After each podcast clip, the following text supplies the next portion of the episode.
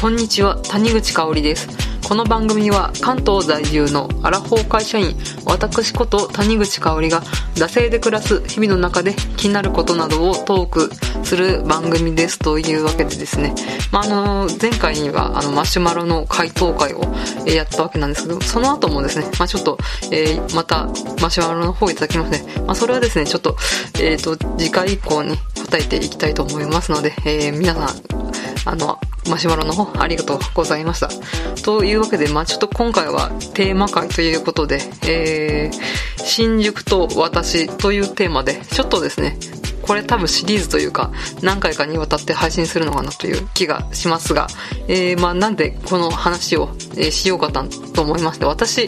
えー、実はですねあの新宿が勤務地、えー、だったんですよ、え、だったと過去形で、まあ、言ってる通りですね、えー、多分この配信がある頃にはもう他の地域に移って仕事をしてると思うんですが、えっとまあ移動の事例があちょっと下りましてですねちょっと前にでまあちょっと急遽、新宿から移動ということになりました。まあ移動ね、えー、まあ別にですね、あの、こう、東京から九州に行くとか、東京から札幌に行くとか、なんかそういう感じではないので、まああの、移動の先も都内なんで、まあ別にそこまで激しくは変わんないんですけれど、まあやっぱし、えー、まあどっか、長年勤めたところからどっかに行くっていうのはかなり、まあプレッシャーだったりストレスだったり、やっぱ環境が変わるとね、それだけ心配事とか不安事とかもね、大きくなると思いますんで、まあちょっと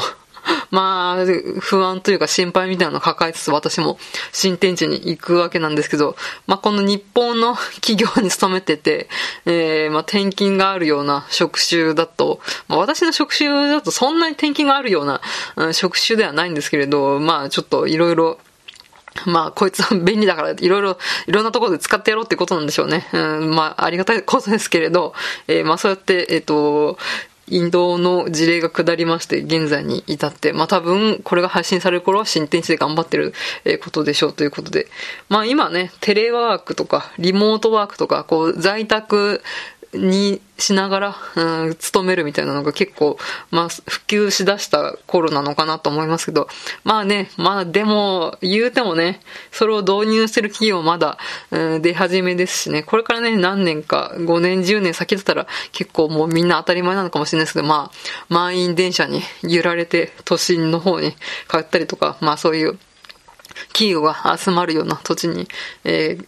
出勤してるかと思いますけどね。うん、移動、どうなんでしょうね、移動、転勤。まあでも私の場合はそこまで、なんかこう、一家のお父さんで子供が二人三人いて、えー、子供の小学校が移動するだなんだみたいな ことで、なんかこう、わちゃわちゃするみたいなことではないので、まあ、そういった方に、比べて身軽かなとは思うんですけど、うん。まあ多分、転勤とか移動が好き好んでしてる人ってそうそういないと思うんですよ。で、まあ、でもですね、私個人的にですね、同じようなメンツと同じような仕事をなんか2年3年やってると、だんだん飽きてくるんで、うん、ちょっと飽き性の私には、まあ、この移動もやぶさかではないなと。いう感じですね。別にね、なんか嫌な人が来たとか、仕事が嫌だとか、そういうことはなかったんですけど、うん。まあ、ちょっと今回の移動もですね、前向きに、えー、捉えまして、えー、新天地で頑張りたいと思いますということで、えー、ちょっとこの前置きが長くなってしまいましたけど、え、移動から、あの、新宿から移動するっていうことで、え、まあ、新宿の思い出をちょっとですね、今回は語っていこうかなと思います。うんと、まあ私の思い出話みたいなところもかなり入ってくると思うんですけど、えっ、ー、と、学生時代と、まあこの、えっ、ー、と、移動になる前の仕事ですね。で、合わせて、この新宿に、こう、えっ、ー、と、通勤したり通学したりっていうのが、えっ、と、だいたい約8年私、新宿に、近郊でこう、うん、過ごしたんですよ。で、まあ、埼玉の田舎の方が実家というか出身地で、で、まあ、学生時代はですね、まあ、あの、実家から通ってたわけなんですけれど、ねまあ、8年ですよね。うん。結構、時間にするとね、結構、やっぱ8年って長いですよね。8歳。人間の8歳って言ったら小学校2年生とか3年生とかですもんね。うん。で、えっ、ー、と、まあ、学生時代、だから二十歳前後と、あとは三十、えっ、ー、と、前半ぐらいから今までですね。が、この新宿の地で、えー、過ごしたんですけど、まあ、うん、この八年間ですね、えー、過ごしたわけなんですけれど、まあね、うん、住まいがですね、えっ、ー、と、東北とか北海道とか、あとは関西とか九州とかの人にはかなり新宿の、えー、細かいこととかを言ってもね、何のこっちゃって感じだとは思うんですけれど、でもまあこんだけね、日本最大の都市の一つですからね、うん。まあ、何かしら行ったことあるよって人多いのかなとは思いますけれど、まあちょっと軽くですね、えー、新宿の説明をするんですけれど、えー、まあ、1日の、えっ、ー、と、新宿駅の、えー、駅ですね、利用者数は、えー、335万人ということで、もうちょっと果てしない数字で全く見当、え、つかないですけどね、やっぱし、新宿勤務してみると、やっぱし近年は、えっ、と、旅行者、あの、外国人観光客の方とかもかなり、ね、アジア圏はもちろんと、あの、欧米だったり、あとはもう、ちょっともう、どの国かわかんないみたいな、あと中東の方とかですね、うん、方からかん、ね、一大こう観光地としても、まあ有名ですから、えー、たくさんの人が利用するということで。まあ、東口には、まあ、日本最大の、えー、歓楽歌舞伎町を要して、えー、まあ、西口は、こう、土地をはじめとするビジネス街で、まあ、高層ビル群が広がってると。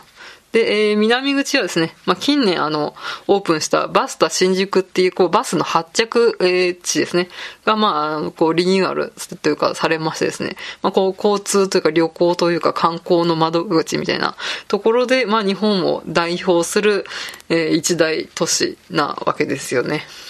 まあ本当に私も、えっ、ー、と、学生の時、まあ新宿だったって言ったと思うんですけど、まあ、あの、新宿からちょっと何個か行ったところにちょっと学校がありまして、まあそこに、まあ18歳から、えー、何人か通ったわけなんですけれど、まあ本当にですね、こう埼玉の田舎から新宿に出てきてですね、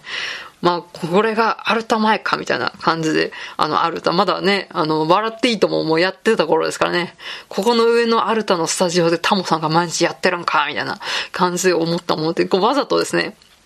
友達とアルタ前で待ち合わせとかしてですね、ああ、わしも東京もんになったもんや、みたいな感じでやったんですけど、まあ、かなり みんな待ち合わせしてですね、もうアルタのこう、事細かく指定しないと、まあ、落ち合えないみたいな感じであった覚えがありますよね。で、やっぱしこう、歌舞伎町ですよね。言うても歌舞伎町そんなにね、飲みに行ったりとかしなかったです。よくなんか新宿勤務だと歌舞伎町とかで毎日飲むのみたいな感じで言われたりとかしますけど、うん、あの、ちなみにちょっと、えー、職場がですね、えっ、ー、と、まあ、都庁の方だったんで、都庁じゃないですよ。都庁の方、都庁の方から来ましたみたいな 感じで、まあ、都庁の方だったんで、都庁の方から、西口から、うん、東口の歌舞伎町まで歩くと、やっぱ10分15分くらかかるので、えー、全然歌舞伎町の方には行かなかったですね。うん。まあ、何回か行ったんですけど、まあ、言うほどね、新宿勤務だからって毎日歌舞伎町で飲んでるっていう人、そうそういないと思うんですよね。で、まあ、歌舞伎町ですよ。で、あの、こう赤いネオンがこうね、こう光り輝いて、歌舞伎町一番街っていう、あの、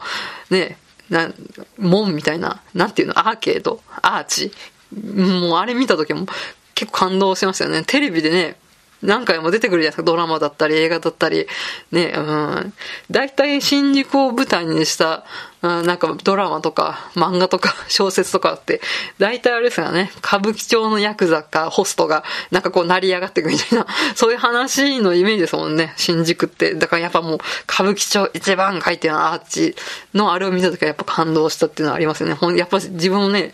埼玉の田舎から出てきた、え、18歳でしたからね。うん、うん。まあそういったね、うん、こうテレビとか画面の中でしか知らなかった世界がほんまにあるんやっていうのをすごい感動した覚えがありますね。で、やっぱしいろんなね、漫画とかアニメとか、そういうのの聖地というか舞台に、まあ、なってるじゃないですか、新宿って。うん最近だとあれですね、君の名はが新宿で、ね、バスタ新宿とか結構バンバン出てましたけど、そういったやつ、えー、作品ですとか、で、前もあの、バーのバーガー用の回でも言ったと思うんですけど、あの、まあ、そういったハードボイルド小説って結構新宿が舞台の、え、ものが多くですね、